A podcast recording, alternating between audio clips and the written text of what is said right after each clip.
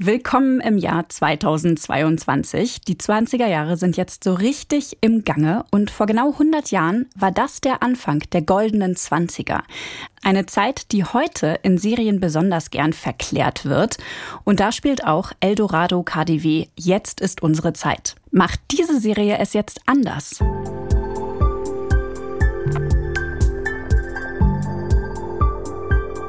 Hello, hello zu einer neuen Folge Skip Intro, dem Serienpodcast vom Bayerischen Rundfunk mit mir, Vanessa Schneider und neben mir Katja Engelhardt. Hi, schön, dass ihr eingeschaltet habt und einen schönen Start ins neue Jahr. Ich glaube, den kann man sich jetzt gerade noch so wünschen, oder? Zumindest ist das ja unsere erste Folge 2022. Auf jeden Fall. Und wir machen die Regeln. Katja, du hast hier für diese Folge eine Serie ausgesucht, die so ungefähr 100 Jahre in der Vergangenheit spielt, mhm. nämlich Eldorado KDW. Jetzt ist unsere Zeit aus der ARD-Mediathek. Hast du jetzt so ein persönliches Fable für die 20er Jahre oder was genau hat dich daran so interessiert? Also ich mag eigentlich nicht mal Historienserien besonders gerne. Das ist überraschend jetzt.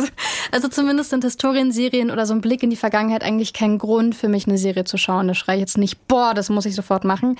Und die 20er Jahre finde ich ehrlich gesagt meistens auch gar nicht so spannend, aber vor allem, weil die so oft, wie du vorhin schon gesagt hast, so verklärt werden. Also ich verstehe schon, es war eine progressive Zeit. Ich sehe nicht diese progressive Zeit, ich sehe immer nur zwischen zwei Weltkriegen. Und wir wissen ja, was aus dieser großen Fete, für diejenigen, die sich leisten konnten, was aus der geworden ist oder wo, wo die reingeglitten ist, nämlich im Zweiten Weltkrieg. Und aus der Sicht von heute bin ich dann immer sehr, sehr vorsichtig vor den 20er Jahren. Wir haben jetzt für mich nicht so eine große Anziehungskraft. Aber das KDW, hat mich überzeugt. Okay. Also das ist KDW im Titel und wissen, dass es um das KDW geht, weil ich komme ja aus Berlin und das KDW, das Kaufhaus des Westens, steht ja für viel Luxus und Glamour. Also das war jetzt nichts, wo meine Mutti öfter mit dem Einkaufen gegangen wäre. Aber diesen Namen kannte man natürlich. Und mit diesem Namen so aufgewachsen zu sein, irgendwie muss ich sagen, der Serientitel hat irgendwas in mir klingen lassen. Also mir war klar, ich werde die Serie auf jeden Fall schauen und will auf jeden Fall wissen, was in der passiert und habe die deswegen auch vorgeschlagen. Bei KDW war ich sofort abgeschreckt. Ich hatte nämlich super lange so einen riesen Respekt vor diesem Kaufhaus, bis ich mich getraut habe, das überhaupt zu betreten. Weil das so für Luxus steht und teure Sachen. Oder? Ich dachte mal, ich habe dafür viel zu wenig Geld, um da auch nur reinzugehen. Hast eine Einlasskontrolle befürchtet? ja, ohne Witz. Kontoauszug herzeigen. Also mich hat irgendwie dieses Thema abgeturnt, Luxuskaufhaus, ähm, die Leute, die da arbeiten, die Leute, die da einkaufen gehen und so. Mhm. Es gibt ja schon einige solcher Serien aus Frankreich, aus Spanien und ja, so weiter. Ja, auch aus Großbritannien. Genau, und da dachte ich, öff, nee, sorry, brauche jetzt nicht unbedingt auch noch übers KDW. Schau, die habe ich alle nicht gesehen, weil ich Historienserien nicht mag. ich kann auch nur so viel sagen. Ich habe mich so richtig getäuscht, was mhm. den Titel und auch was den Inhalt angeht. Ich habe jetzt nur zwei Folgen von Eldorado gesehen. So wollen es ja unsere Skip-Intro Spielregeln, ne, damit ich ganz neutral sagen kann, ob ich die Serie jetzt nach zwei Folgen weitergucken möchte oder nicht. Mhm. Du dagegen durftest schon alle Folgen ansehen und du hast mit der Macherin gesprochen. Dein ganzes Wissen, das zapfe ich gleich an, aber davor stellst du uns die Serie ganz kurz vor.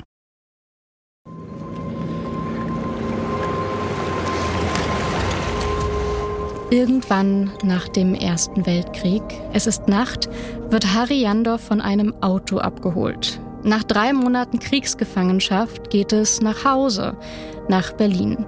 Harry Jandorf ist nicht irgendwer. Er ist der Sohn von dem Jandorf, dem Gründer des KDW.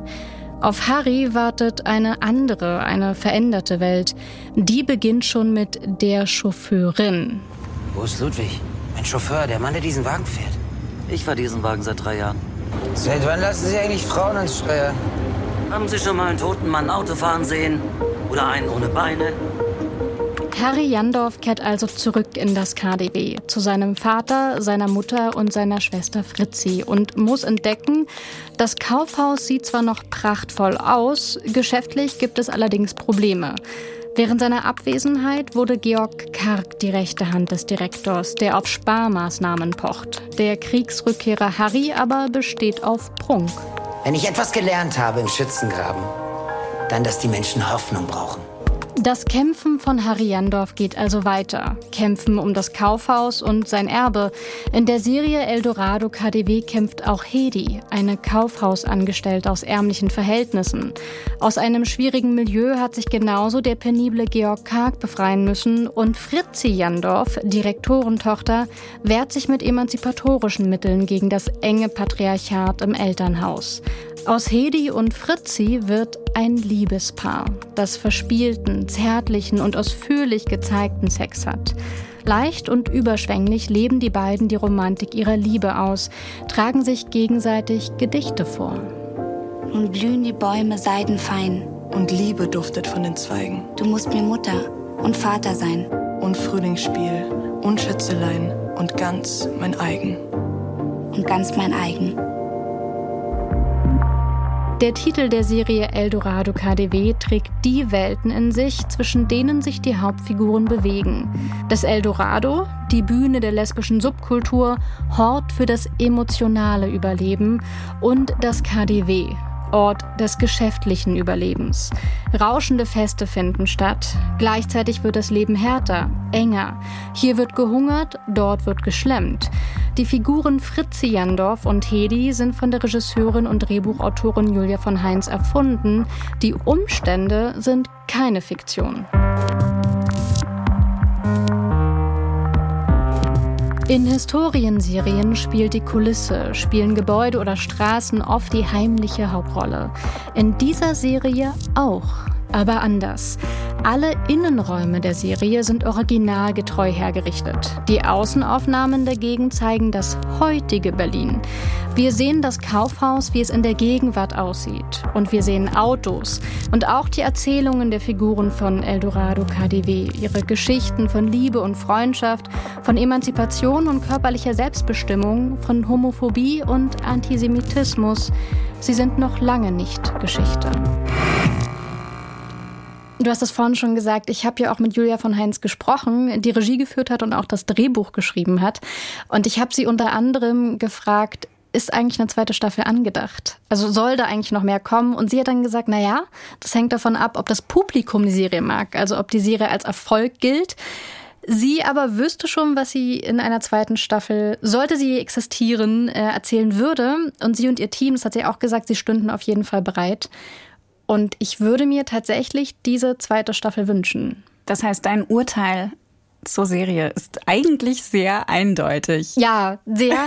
Ich muss aber dazu sagen, ich habe ein bisschen gebraucht, um reinzukommen. Zum einen, wie gesagt, ich habe kein großes Faible für Historienserien.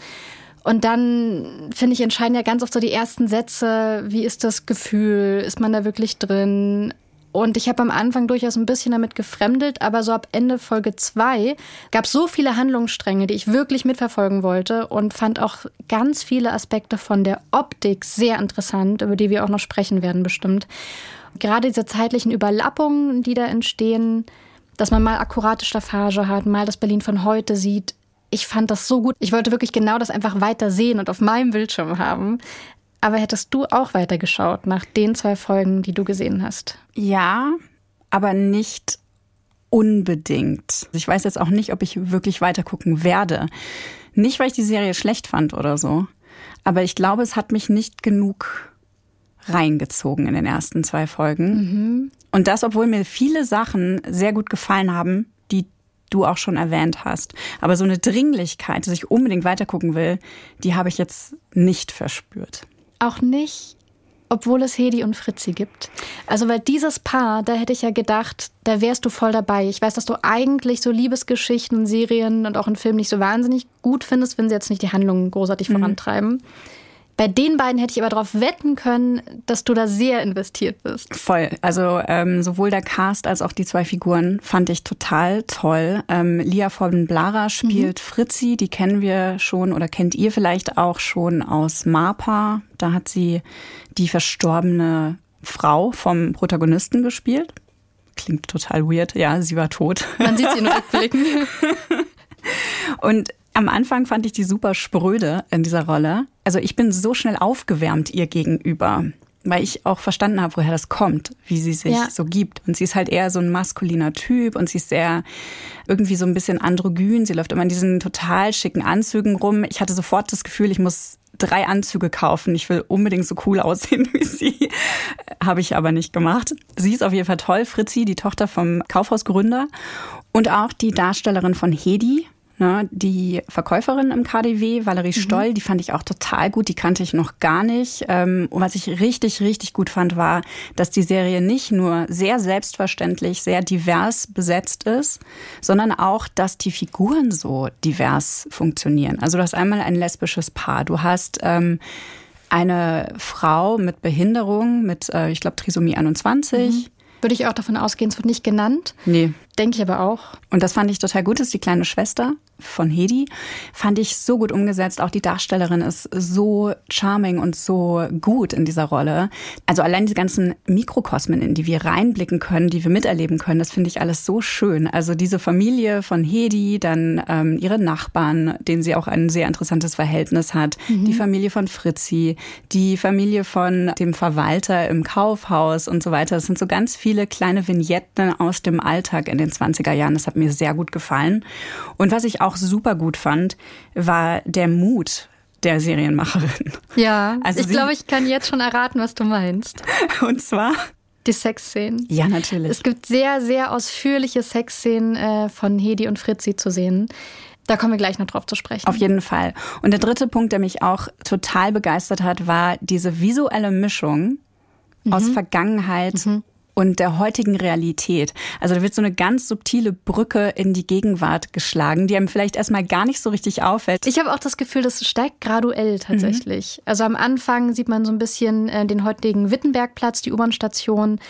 Und man sieht mal Plakate zum Beispiel. Und dann entdeckt man auch mal ein Auto, aber diese ganz äh, offensichtlichen Szenen eigentlich, wo tatsächlich dann Fritzi und Hedi in der Berliner U-Bahn sitzen, wo man sogar an den Fenstern diese äh, ikonischen Brandenburger BVG. Tor genau Bilder sieht, die ja tatsächlich an diesen Fensterscheiben angebracht sind von der BVG. Das kommt alles später. Das kommt so ab der zweiten Folge wird's richtig auffällig. Ich dachte beim ersten Mal, als ich dann so ein Auto im Hintergrund vorbeizischen sah, dachte ich noch so, oh Gott. Riesiger Fehler bei der Produktion. Wer hat das denn übersehen? Und dann sind mir Bushaltestellen aufgefallen. Mhm. Und die großen doppelstöckigen Busse von der BVG, die durch die Gegend fahren. Die U-Bahnen sind mir auf einmal aufgefallen. Und es kommen immer mehr so kleine Kleinigkeiten, Graffitis im Hintergrund mhm. und so weiter. So Street Art. Das fand ich so cool. Du hast ja mit Julia von Heinz, der Serienschöpferin und Regisseurin, gesprochen. Mhm. Wie ist die jetzt da rangegangen, sich mit so einer Serie, die in den 1920er Jahren spielt, vielleicht sich auch so ein bisschen von Serien wie eben Babylon Berlin, die so streng historisch sind, sich so ja. abzugrenzen. Also ich muss zugeben, ob sie sich jetzt per se natürlich von äh, Babylon Berlin absetzen wollte, das wüsste ich nicht. Aber diese Entscheidungen sind natürlich alle sehr bewusst getroffen. Und zum einen hat Julia von Heinz einen gewissen Pragmatismus mitschwingen lassen, das natürlich so eine sehr getreue Umsetzung rasend teuer ist.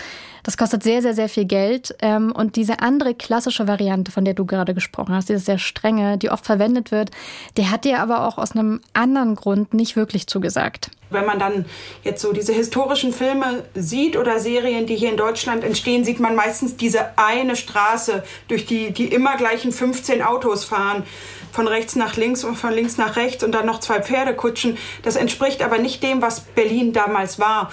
Eine tosende, lärmende, volle Stadt. Und ich fand dann, dass das heutige Berlin visuell dem damaligen Berlin sehr viel ähnlicher ist visuell. Und ich finde, sie hat auch total recht. Und wenn man die ganzen Dinge, die man sieht, mal runterbricht, was sieht man? Autos, U-Bahn, Busse, gab es halt alles damals schon. Also natürlich in einem anderen Modell, natürlich mit einer völlig anderen Optik.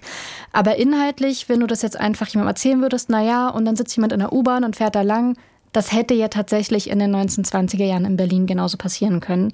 Und diese Mischung eben aus Vergangenheit und Gegenwart macht ja auch klar, dass diese Geschichten, die wir sehen, eben nicht ganz abgeschlossen sind.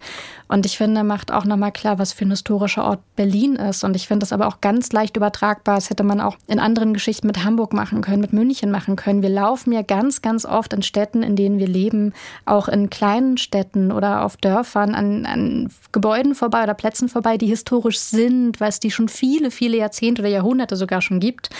Aber fand ich super crazy, hat mir sehr gut gefallen. Ja, mir auch. Ich fand das schön. Ähm, ich glaube, ich habe mich, wenn ich ganz ehrlich bin, auch zuerst in diese Optik verliebt und die Darstellung. und fand das so spannend, ähm, dass ich irgendwie unbedingt dranbleiben wollte. Und ich fand auch ganz lustig, ich dachte zumindest in dem Moment, ich habe mich so ein bisschen in Fettnäpfchen gesetzt äh, im Gespräch mit Julia von Heinz, weil ich ihr gegenüber direkt behauptet habe, dass diese Brüche von Vergangenheit und Gegenwart, dass die ja mit sich bringen würden, dass man sich gar nicht so richtig verlieren könnte in diesen 20ern, 1920ern, die da dargestellt werden. Äh, dachte ich. Und sie hat dann aber erstmal so reagiert. Erstmal können Sie ja nur von sich sprechen und nicht sagen, Mann verliert sich nicht. Sie haben sich nicht verloren. Boah, ja. Katja, mir wäre es heiß und kalt geworden in der Situation. Also Bauchgefühl war da nicht gut, weil ich mir dachte, oh, sie hat ja recht. Also in dem Moment spricht man ja mit jemandem, der die Serie geschrieben hat und Regie geführt hat. Und sie hat tatsächlich recht. Ich kann ja nicht davon ausgehen, dass das dann niemandem passiert, dass man sich so völlig in dem 20er-Jahre-Gefühl mhm. von 1920 verliert. Das hat Jörg von Heinz aber nur sehr gut getrennt. Das Interview und Gespräch war danach nicht im Eimer, die Stimmung war nicht schlecht. Es ging folgendermaßen weiter. Anderen ging es auch anders. Ich, ich habe tatsächlich sogar ZuschauerInnen gehabt, die hatten das praktisch nicht gemerkt weil sie sehr stark in die Emotionen reingegangen sind. Äh, das finde ich auch überhaupt nicht schlimm. Trotzdem habe ich natürlich damit gerechnet und zähle darauf, dass die ZuschauerInnen das schon merken und will das auch. Also ich will es ja überhaupt nicht verstecken, sondern ich will ja, dass man auch ein kleines bisschen mit dem Intellekt auch noch zusieht. Also man soll natürlich in erster Linie soll ein Film berühren und unterhalten. Das ist mir auch ganz wichtig. Aber ich selbst werde vor allem dann unterhalten, wenn mein Kopf auch ein bisschen mitarbeiten darf. Und ich finde, das ist dann dadurch der Fall und dass man dadurch ein bisschen Abstand bekommt oder sich vielleicht Gedanken macht, äh, was hat das denn mit heute noch zu tun. Das ist auf jeden Fall der Effekt, den ich wollte. Das finde ich faszinierend. Also mhm. ich sehe sowas sehr, sehr selten in Serien. Ich, mir fällt spontan keine einzige ein, keine einzige große Produktion, die sowas mal gemacht hat. Und ich finde das aber faszinierend, dass es auch ihre Absicht gewesen ist, also dass sie auch tatsächlich von vornherein genau diese Reaktion, die wir beide hatten, mhm. beabsichtigt hat und mitgedacht hat in ihrer Inszenierung. Also ja, vor allem an diesen Transitzonen sieht man das ja, dass es nicht so ein reiner Pragmatismus, naja, was sollen wir sonst machen, war, sondern ein sehr planvolles Vorgehen mit einem klaren Konzept. Und das nochmal auch so zu hören, fand ich super spannend. Ich finde auch interessant, wie erzählt wird. Das ist auch sehr mhm. anders als in normalen History-Serien. Die Protagonistinnen gucken manchmal einfach so in die Kamera und kommentieren dann das, was passiert, als wüssten sie jetzt, was bald passieren wird. Mhm. Da gibt es zum Beispiel eine Szene in der zweiten Folge, glaube ich, wo Fritzi ein Date ähm, von Hedi beobachtet.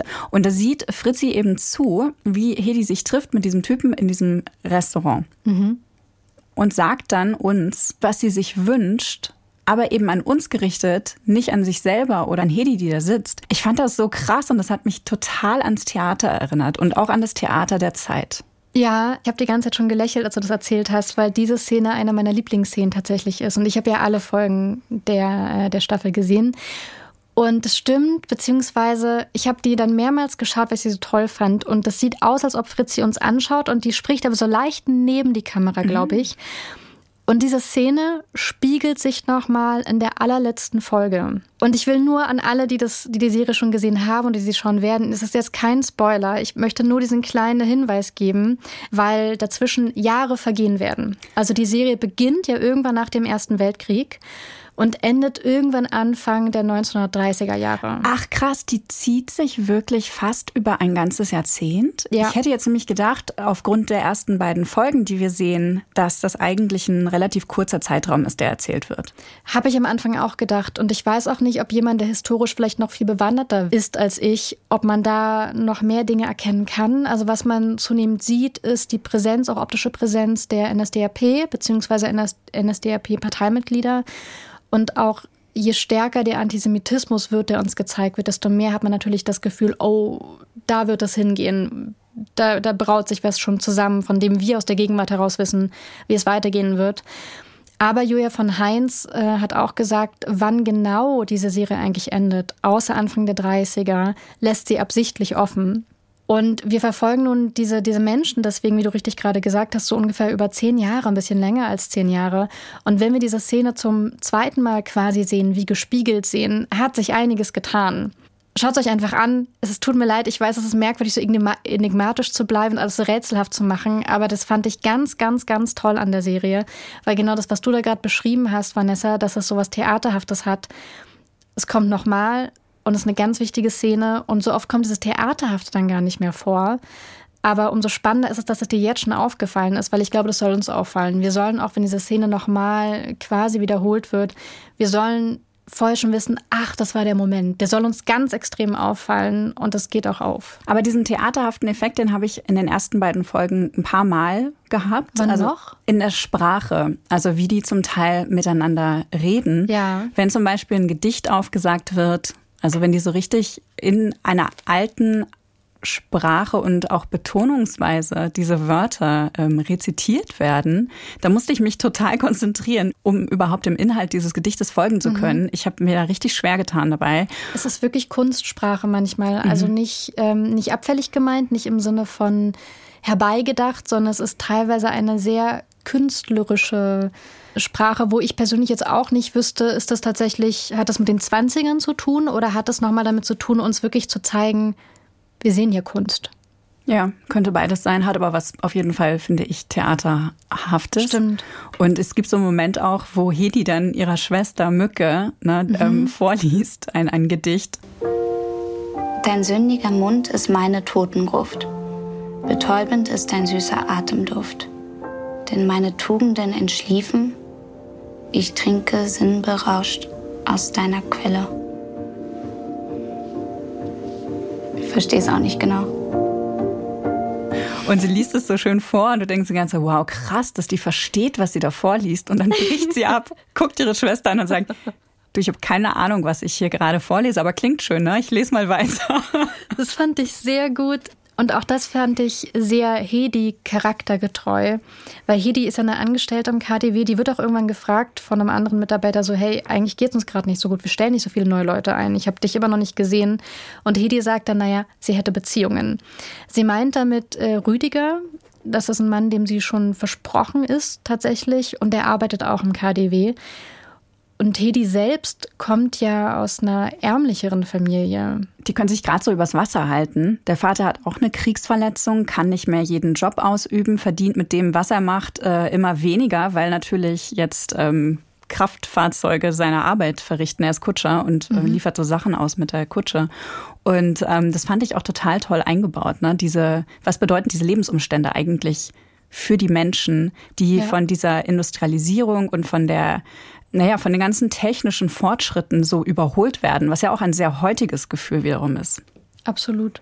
Und deswegen fand ich das aber auch so authentisch, dass Hedi die Sachen liest, diese Gedichte liest und dann selber gar nicht so genau die jetzt deuten kann. Hedi hat ja tatsächlich auch einen anderen Bildungshintergrund als Fritzi und das Gedicht liest sie aus einem Buch vor, das, das sie von gefunden hat und das von Fritzi ist.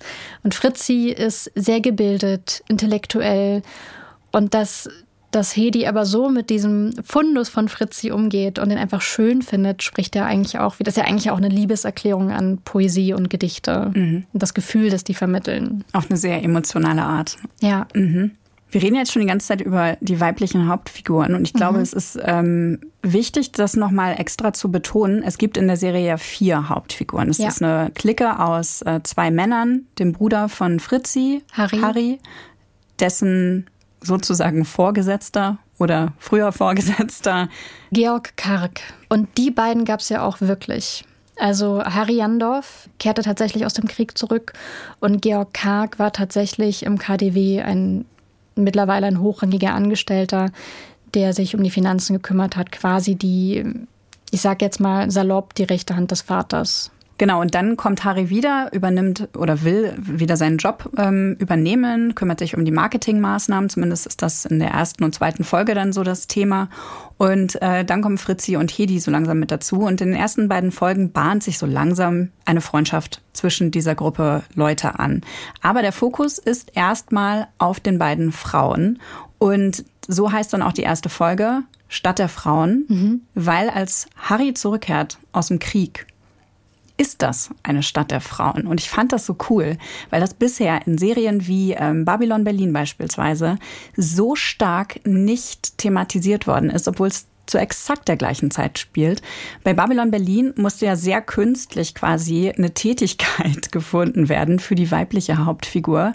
Und äh, die ist dann irgendwie zur Polizeiassistentin geworden, zeigt sich dann in diese Ermittlungen von der männlichen Hauptfigur mit rein. Also ich hatte immer das Gefühl, ja, das musste man halt so machen, damit man auch eine weibliche Hauptfigur hat, die dann mhm. auch die Action miterleben kann. Aber tatsächlich gab es ja so viele spannende Tätigkeiten, die Frauen zu der Zeit einfach ausüben mussten, weil so viele Männer durch den Krieg geschädigt waren oder noch in Kriegsgefangenschaft waren. Oder verstorben. Oder verstorben waren, genau. Und das fand ich super interessant, wie das gezeigt wird. Da gibt es zum Beispiel auch diese Szene mit der Chauffeurin, die du auch im, in deiner Review am Anfang erwähnt hast, mhm. die dann Harry abholt und er ist so, Moment mal, seit wann können Frauen Auto fahren? Oder dürfen das überhaupt? Ich finde, dass die Serie diese Emanzipationsentwicklung aus den 20er Jahren sehr viel lebendiger darstellt. Ja, vor allem auch den Zwang dazu, beziehungsweise auch, ähm, es wird ja auch gezeigt, wo man sich in Anführungsstrichen leisten konnte, die Emanzipation nicht zuzulassen. Fritzi als Harrys Schwester drängt ja sehr darauf, dass sie im KDW eine wichtige Rolle spielen mhm. kann, dass sie auch mal federführend ein, ja heute würden wir sagen, ein Projekt übernehmen kann und dass sie dafür aber auch entlohnt wird dass es nicht eine Tätigkeit ist, die sie unentgeltlich macht und als Tochter, sondern als gleichrangiges Mitglied, als Angestellte im Grunde. Und das wird ihr verwehrt. Die Eltern sind da sehr dagegen. Es geht ähm, von Seiten der Mutter immer wieder darum, Mensch, Fritzi, willst du nicht langsam mal heiraten? Und in, am Ende einer Diskussion sagt auch mal ihr Vater, Fritzi, nee, er sagt nämlich Friederike, wie sie eigentlich heißt, zieh den Anzug aus. Also eigentlich wird sehr vieles von Fritzi, was dieses Progressive und Emanzipative unterstreicht, immer wieder in Schranken gewiesen. Mhm. Genau, und in, in ihre Schranken gewiesen. Und diese Familie kann sich ja noch leisten, obwohl es dem KDW nicht immer blenden geht, kann diese Familie es sich ja noch leisten, dass äh, Fritzi einerseits aufbegehrt und sie aber andererseits immer noch sagen können, du passt schon. Wir brauchen dich in dieser Form gerade nicht. Wir brauchen dich als junge Frau, aber nicht als Angestellte, die hier sehr viel beiträgt. Weißt du, wie nah das so an der Realität dran ist, was Julia von Heinz sich da ausgedacht hat für die Serie? Sehr nah.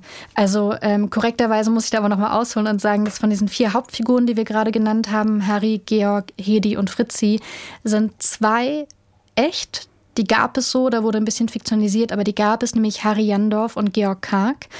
Und die anderen beiden, ausgerechnet die beiden Frauenfiguren, sind aber komplett fiktiv. Das wird auch in Einblendung vor jeder Folge nochmal gezeigt. Also Hedi und Fritzi gab es so nicht. Harry Jandorf hatte keine Schwester, die mit ihm im KDW an großen Entscheidungen teilhaben wollte oder die treffen wollte. Aber inhaltlich ist da alles korrekt, was wir sehen. Und das war Julia von Heinz auch wichtig. Wir haben unglaublich viel recherchiert. Sowohl zum KDW, alles, was wir finden konnten, zu seinen Krisen und Existenznöten und dann wieder auch den Lösungen, die es äh, weiter haben existieren lassen, aber auch zu der ganzen lesbischen Subkultur und überhaupt zu weiblichem Leben, Verhütungsmethoden, äh, diese Vielzahl der Frauen, Abtreibung, auch Schönheitsoperationen früher sind ja ein Thema und so weiter. Also wir sind da ganz, ganz tief in die Materie eingestiegen und ich hätte nicht gewollt, dass in der Serie etwas vorkommt, was nicht hätte vorkommen können. Sie hat auch gerade Abtreibung erwähnt, darüber haben wir noch gar nicht gesprochen. Oh, das ist richtig krass. Und sehr oft ein Thema. Also wie man überhaupt Verhütung an erster Stelle und dann auch, wie man sich Abtreibung besorgen kann. Es ist aber auch immer klar, diese Themen sind vor allem dann präsent, zum Beispiel in der Umkleide von den Frauen, die angestellt sind im KDW. Also es wird zumindest uns gezeigt, diese Themen sind für Frauen wichtig. Das heißt nicht, dass die Männer Verhütung und Abtreibung auch wichtig finden. Und das sind natürlich auch Frauen, die nicht so viel Geld haben. Das sind die Angestellten. Das sind eben nicht die Personen, die sagen können, hey, gar kein Ding, viertes Kind machen wir, mhm. finanziell haben wir keine Probleme. Ja, ich fand das äh, total gelungen. Also ganz oft sind ja bei so Abtreibungsszenen so ganz schlimme emotionale ähm, Fallstricke mit eingebaut, wo sich die Personen ganz lange damit aufhalten müssen.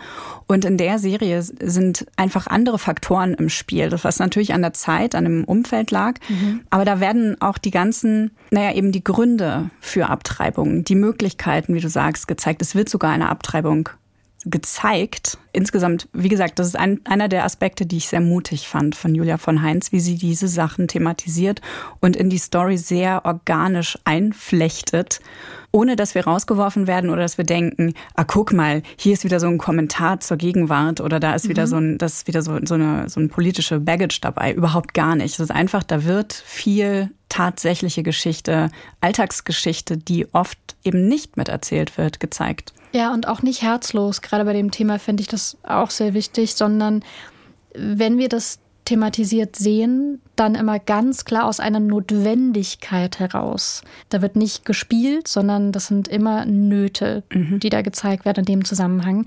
Ich habe Julia von Heinz auch gefragt, woher sie eigentlich diese ganzen Informationen hat. Das ist ja teilweise wirklich sehr, sehr genau. Und sie hat ein paar Quellen aufgezählt und vielleicht sind die auch für euch spannend. Also sehr viel Faktenwissen hatte ich aus historischen Büchern. Äh, ganz, ganz wichtig war für mich das Buch Berlin von Bisky was äh, rausgekommen ist. Dieser große historische Roman über die Stadt Berlin, wo ein langes Kapitel über die 20er Jahre auch mit drin ist. Aber auch äh, über diese Statistiken und so weiter geben genug Bücher Auskunft. Dann gibt es aber auch Literatur und da mussten wir ein bisschen graben äh, über die lesbische Subkultur. Zum einen gibt es eben diese überlieferten Zeitschriftenjahrgänge von der Freundin, die später die liebende Freundin hieß.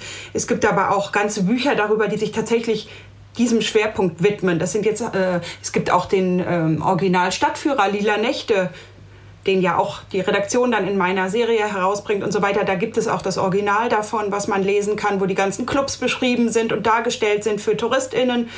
Touristinnen kann man eigentlich sagen, ohne Genderpause, weil der richtete sich tatsächlich an Frauen. Faszinierend. Ja, Finde ich super. Also wirklich total spannend auch, wo sie sich da reingegraben hat. Und ganz viele von diesen Dingen findet man übrigens auch online. Bin ja auch schon abgetaucht in meine, meine Google-Spirale mal wieder. Stimmt, du bist diejenige von uns beiden, die dann während der Serie immer noch nebenbei mit Second Screen schaut. Hier Stimmt das eigentlich?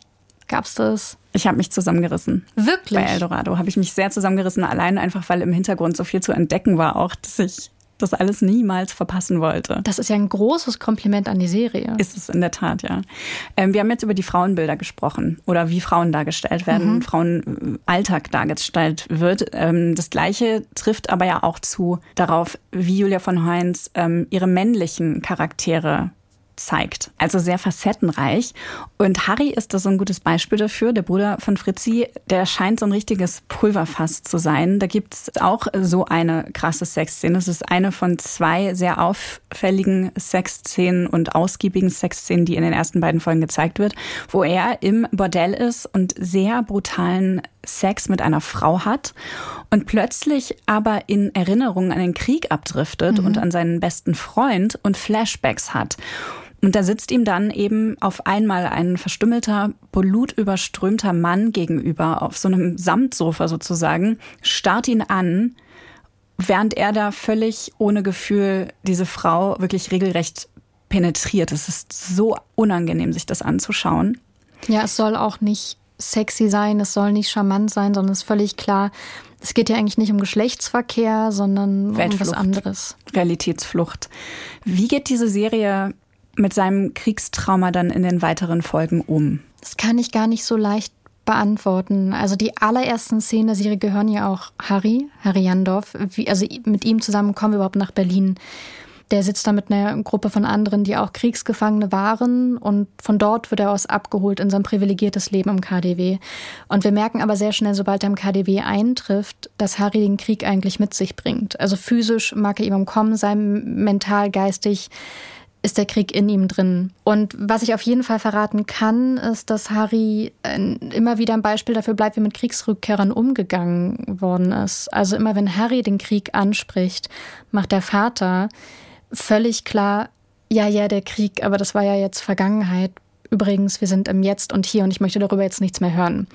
Also auch die, die Zwiespältigkeit, die darin steckt, dass sein Sohn ja wahrscheinlich auch jemanden ermordet hat, dass sein Sohn, das sagt er selber, irgendwann durch den Schlamm gekrochen ist.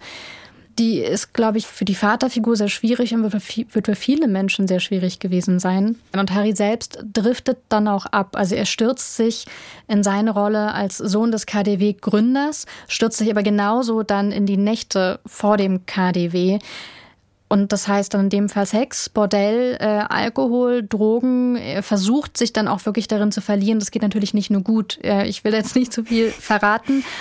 Aber auch das ist zumindest von dem Setting her absolut realistisch, dass um das KDW herum bei Tag alles Luxus war und, und Glamour. Es wird zum Beispiel auch mal in der Serie erwähnt, er versucht da Marlene Dietrich zu erreichen für eine große Publicity-Aktion. Harry Jandorf am Telefon, ah, Marlene Dietrich hat also leider keine Zeit. Und ich habe gedacht, das, das hat man sich so ein bisschen ausgedacht, klingt gut in der Serie. Aber tatsächlich sagt man, hat Marlene Dietrich ihre Handschuhe nur im KDW gekauft. Und dieser Luxus am Tag und das Abgründige in der Nacht stimmt auch. Das hört man interessanterweise in einer Doku, die es auch in der ARD-Mediathek gibt, in der es um das KDW gibt. Da sagt auch eine Expertin, diese Nachtszene war eben komplett anders und an den Litfaßsäulen haben dann teilweise die Dealer dann irgendwelche Codes hinterlassen, damit man wusste, ah, hier bekomme ich das und dann muss ich dorthin gehen. Also das war eine völlig andere Welt und Harry Jandorf lebt im Grunde in beiden Welten, am Tag und in der Nacht. Und auch das Eldorado, was wir da kennenlernen, schon am Serientitel, war auch ein echter Club der Subkultur, auch im Dunstkreis des KDW. Das ist so anders als das, was Fritzi und Hedi zusammen erleben. Ne? Das, was die leben, ist ja fast schon so eine Utopie mhm. der Zärtlichkeit. Oh, das klang jetzt schön. Weil die leben ja ihre Liebe dann auch aus, also die verlieben sich beide und äh, dann gibt es eben das komplette Gegenstück zu seiner Welt, nämlich so eine sehr schöne Liebesszene. Das kann man dann wirklich auch, also das ist eine wirkliche Liebesszene, ja. die in einer sehr schönen Sexszene ähm, mündet, irgendwo im KDW in einem Raum. Und die ist ganz, ganz intim und wunderschön mhm. gedreht. Mhm auch mit der Kameraarbeit, ja, da gucken wir quasi selber begehrend durch die Augen der Hauptfiguren, also mit einem sehr weiblichen Blick. Das ist nicht dieser berühmte ja. Male Gaze, den wir normalerweise in solchen Szenen meistens einnehmen müssen, sondern es ist ein wirklich sehr weiblich geprägter Blick auf diese Frauenkörper und auch ein sehr ausführlicher Blick. Ich oh weiß nicht, Gott, ja.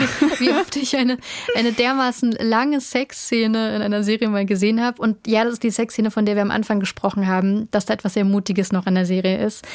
Ähm, und Sex hat auch in der Serie sehr viel Platz, muss man sagen. Wir sehen immer wieder sexuelle Handlungen. Auch Hedi setzt ihre Schönheit auch durchaus zu ihrem Vorteil ein. Aber der Sex hat, wenn man darauf achtet, immer eine völlig andere Funktion. Und der ist eigentlich immer sehr klar ein Kennzeichen für die Beziehung zweier Menschen zueinander. Tatsächlich verlieben sich Hedi und Fritze ja. Und entsprechend schön und romantisch ist dieser Sex auch. Und so wie sie ihre Liebe entdecken, entdecken sie eben tatsächlich auch ihre Körper, auch wenn das jetzt ein bisschen nach Schulbuch klingt. Hatten die da eine Intimitätskoordinatorin beim Dreh dabei, also die quasi diese Sexszenen dann choreografiert hat mit den DarstellerInnen? Das macht man ja mittlerweile sehr viel häufiger, auch in Deutschland. Ja, die Rolle hat auch Julia von Heinz mit übernommen. Ach was. Also sie hat gesagt, dass sie sich da ganz viel mit ähm, beschäftigt hat, mit diesem Intimacy Coaching, auch an Seminaren teilgenommen hat. Und ich habe sie natürlich auch danach gefragt, wie diese Sexszene eigentlich gedreht worden ist, weil die so, so wahnsinnig lang ist. Also in der ARD oder überhaupt habe ich noch nie etwas Vergleichbares gesehen. Da gehe ich absolut d'accord. Und Julia von Heinz hat gesagt, da wurde ganz viel gezeichnet, aufgezeichnet, was will man eigentlich. Dann wurde geprobt, es wurde zusammen analysiert, wurde wieder besprochen, dann alles nochmal in Sportunterwäsche und wiederum geprobt. Es ist klar, dass einfach, wenn zwei äh, junge Darstellerinnen so weit gehen miteinander, sich so nahe kommen, dass da kein Spielraum für Überraschungen und ähm, ich sag's euch, wenn es soweit ist und so weiter bleibt. Also es war für jeden zu jedem Zeitpunkt klar, wann man welche Einstellung sieht. Und genauso haben wir es dann auch wiederum im kleinsten Rahmen gedreht, wo gerade mal fünf Frauen anwesend waren im Raum. Ich lasse auch nicht weiterlaufen, sondern wenn ich weiß, das ist diese Einstellung, wo Fritzi Hedi leckt oder umgekehrt, drehe ich genau das und zwar auch tatsächlich nur ungefähr so lang, wie ich weiß, ich brauche es dann auch im Schnitt und lasse die da nicht endlos machen, weil das ist anstrengend finde ich, sowas zu drehen und ähm, äh, auch ähm, ja, sehr privat und so weiter. Und deshalb gehe ich da sehr genau und sehr mechanisch, äh, kann man sagen, vor. Und äh, wenn ich mir das aber, glaube ich, gut genug vorher alles ausgedacht habe, wie ich es genau haben will, kann ich dann die Leichtigkeit über den Schnitt zurückholen. Ich muss auch sagen, dass die beiden da unheimlich leicht drangegangen sind und da sich überhaupt keine Scheu hatten, sich so nah zu kommen. Das überträgt sich, finde ich, auf jeden Fall auf dem Bildschirm. Und ich bin froh und sehr happy darüber, dass die in so einem sicheren Umfeld gedreht haben. Ja, ich fand das auch schön zu wissen, dass etwas, was wir so genau sehen, tatsächlich auch durchdacht gedreht worden ist. Und es gibt noch was, ähm, was ich unbedingt noch loswerden möchte, weil ich glaube, wir kommen so langsam zum Ende mhm. der Folge. Ich fand richtig gut eine Szene, die auch in der letzten Folge vorkommt. Und das ist jetzt kein großer dicker Spoiler, aber die Serie heißt ja Eldorado KDW. Jetzt ist unsere Zeit. Und in der letzten Folge sagt Hedi auch etwas, was ganz stark in diese Richtung geht. Das wunderschön ist, dass ihr unbedingt selber anschauen müsstet, gerade wie Hedi das sagt. Aber es geht in die Richtung von, dass man ja nur sein Jetzt hat. Man hat ja nur das, worin man momentan lebt. Und darauf habe ich Julia von Heinz auch angesprochen und sie erklärt das jetzt nochmal. Ja, ja, das gilt für uns eben heute auch und für jede Generation, denke ich. Ne? Wir haben genau dieses eine Leben auf diesem Planeten und das nicht zu genießen und anzunehmen und so weiter, ist halt für mich ein großer Frevel. Wenn es einem irgendwie möglich ist, das anzunehmen, hoffe ich, dass man das tut. Und das finde ich so einen guten Gedanken und der schwingt da so klar mit in dieser Szene. Ich finde es auch lustig als, so als Grundton für eine Historienserie, weil ich glaube, viele, viele Menschen, und ich hoffe, ich trete euch jetzt nicht zu nahe, aber ich glaube, viele schauen Historienserien und denken sich, Mensch, hätte ich damals bloß gelebt dieses Gefühl ist mir sehr fremd. Ich glaube, genau deswegen fand ich das so toll, weil wir haben tatsächlich nur die Gegenwart und auch die Figuren probieren ja in ihrer Zeit einfach rauszuholen, was irgendwie geht. Mhm. Es ist jetzt Zeit für unser Fazit, Katja. Mhm. Du bist, würde ich sagen, immer noch ziemlich angetan, oder? Wem würdest du die Serie ans Herz legen? Allen, die Geduld haben. Ich glaube, die Geduld braucht man gerade, weil ich auch ein bisschen gebraucht hatte, um richtig reinzufinden aber darüber hinaus eigentlich wirklich allen. Optik cool, die Darsteller und Darstellerinnen finde ich super. Ja, und okay, wir haben es ein paar Mal schon erwähnt, aber man sollte mit diesem Konzept in der Mischung Vergangenheit und Gegenwart nicht fremdeln. Wer sich das wirklich anschauen möchte, wenn man es denkt, oha, jetzt spare ich mir aber ein paar Stunden Geschichtsunterricht, bitte nicht. Und vielleicht würde ich sogar so weit gehen, ich würde ja wirklich denken, wer Babylon Berlin richtig gefeiert hat, könnte vielleicht eventuell mit Eldorado KDW nicht so viel anfangen. Ich glaube, das könnte tatsächlich so sein, ja. Und das Interessante ist ja auch, ganz am Anfang gibt es eine Einblendung, einen Disclaimer, wo schon mhm. klar gemacht wird, das hier ist zwar eine historische Serie, aber wir vermischen hier Elemente aus der Gegenwart mit der Vergangenheit und auch nicht alle Personen haben existiert, die und die sind frei erfunden. Das fand ich super cool. Also einfach mal klar zu machen, hey, das stimmt und der Rest ist ausgedacht und geht bitte mit diesem Mindset auch an diese Serie ran. Aber abgesehen von dem Disclaimer, wie fandest denn du jetzt Eldorado KDW? Ich habe ja am Anfang gesagt, dass ich sie zwar gut fand, aber nicht weitergucken möchte. Aber jetzt hast du mir so Bock gemacht. Ist das geschehen? Total. Also ich bin jetzt eigentlich voll on fire und möchte auf jeden Fall weitergucken. Jetzt bin ich mir erst der Tragweite von allem, was ich gesagt habe, bewusst um meiner Verantwortung. Aber ich glaube, es ist das erste Mal bei Skip Intro, dass du danach gesagt hast, du würdest eine Serie weiterschauen, die du vorher nicht schauen wolltest. Ja. Ach, das Jahr beginnt so gut. Vanessa Schneider. So machen wir weiter. Zu unseren glorreichen Skip-Intro-Regeln gehört ja aber auch, obwohl du überzeugt bist, Vanessa, dass du noch einen Serientipp mitgibst. Woran erinnert dich denn vielleicht Eldorado KDW? Oder was passt in dieselbe Schublade wie Eldorado KDW? Dickinson von Apple TV Plus. Da geht es um die Poetin oder Dichterin Emily Dickinson, die sehr, sehr weird war. Wenn, wenn ihr euch die Serie anguckt, dann werdet ihr wissen, warum sie weird war. Ist das auch ein Disclaimer? Sie Diese so ein, Poetin war sehr weird. Ja, ich glaube, das steht sogar am Anfang irgendwo. Also Aber nicht so, oder? nicht in diesen Worten. Aber sie ist so ein bisschen antisozial. Ich kann mich sehr gut mit ihr identifizieren. Sie ist am liebsten zu Hause in ihrem kleinen Kämmerchen und schreibt Gedichte für ihre beste Freundin. Die hat ziemlich viel isoliert gelebt, oder? Die war total äh, hermetisch quasi und hat das auch bis in ihr Lebensende so nach, also verfolgt und auch nichts veröffentlicht eigentlich in der Zeit. Und äh, diese ganze Geschichte erzählt die Serie Dickinson eben. Ich glaube, mittlerweile gibt es schon drei Staffeln davon. Mhm. Die ist sehr witzig, wirklich hat einen fantastischen Humor und da ist auch immer wieder so ein gegenwärtiges Element drin in Form des Soundtracks. Was? Ich bin verliebt in den Tod. Er nimmt mich jede Nacht mit auf eine Kutschfahrt. Er ist so ein Gentleman und höllisch sexy.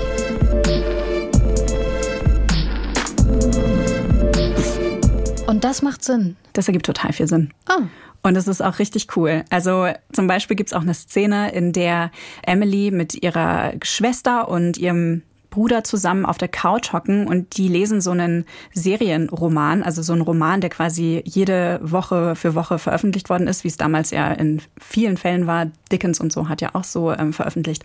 Und da freuen sie sich eben drauf und sagen dann sowas in der Art von Spoiler mich nicht. Und ich habe so gelacht. Also da sind so ganz viele Analogien zur Gegenwart drin und es ist einfach äh, super schlau gemacht. Sehr empfehlenswert. Leute, schreibt uns doch auch mal. So wie Andrea. Die hat uns nämlich zu unserem Jahresrückblick eine Nachricht geschrieben bei Instagram. Und ihr ist was aufgefallen in unserem Jahresrückblick. Da hat Katja von der Serie H24 geschwärmt. Und was hast du gesagt? Ich habe wahrscheinlich sehr viel Schlaues gesagt, aber auch etwas Dummes. ich habe nämlich behauptet, dass in einer dieser kurzen Folgen die Protagonistin so einen Instrumenten-Case auf ihrem Rücken mit sich trägt, nämlich für einen Kontrabass. Und das war eine große Torheit, hat sich herausgestellt. das hat die Andrea uns nämlich geschrieben. Es handelt sich dabei um ein Cello. Und das möchten wir an dieser Stelle ähm, gerne für euch auch nochmal richtig stellen. Vielen Dank, Andrea, für deine super liebe Zuschrift und für diese Korrektur. Wir freuen uns wirklich über alles an Feedback, was ihr so habt. Vielleicht wollt ihr auch mit uns diskutieren. Das könnt ihr tun auf Twitter, auf Instagram, wo auch immer ihr uns findet. Nächste Woche gibt's hier wieder eine Kurzkritik für euch zur neuen Arte-Serie Vigil. Die kommt vom Regisseur von Broadchurch und den Produzenten von der Hitserie Bodyguard. Und genau wie da spielt auch in Vigil wieder ein Game of Thrones Star mit, nämlich Rose Leslie. Das war die Ygritte in Game of Thrones. Damit ihr das nicht verpasst, folgt oder abonniert diesen Podcast einfach direkt jetzt bei eurem Podcast-Anbieter. Und wenn ihr uns über Spotify hört, äh, da gibt's jetzt auch die Möglichkeit, Podcasts zu bewerten. Das ist auch sehr einfach. Da wird in dem Fall auf der Skip Intro Podcast Seite unter dem Cover jetzt so ein Stern angezeigt. Da könnt ihr uns bewerten. Macht das doch mal. Das hilft uns nämlich. Dann weiß Spotify, dass sich dieser Podcast lohnt und wird auch anderen Serienfans angezeigt. Außerdem ist das sehr gut für unser Ego. also wenn das nicht überzeugt, dann weiß ich auch nicht. Also vielen Dank für eure Hilfe und eure Unterstützung und eure Zuschriften. Fortsetzung folgt. Skip Intro ist eine Produktion vom Bayerischen Rundfunk mit Katja Engelhardt und mir, Vanessa Schneider. Redaktion Martin Sein, Sounddesign Christoph Brandner und Enno Rangnick.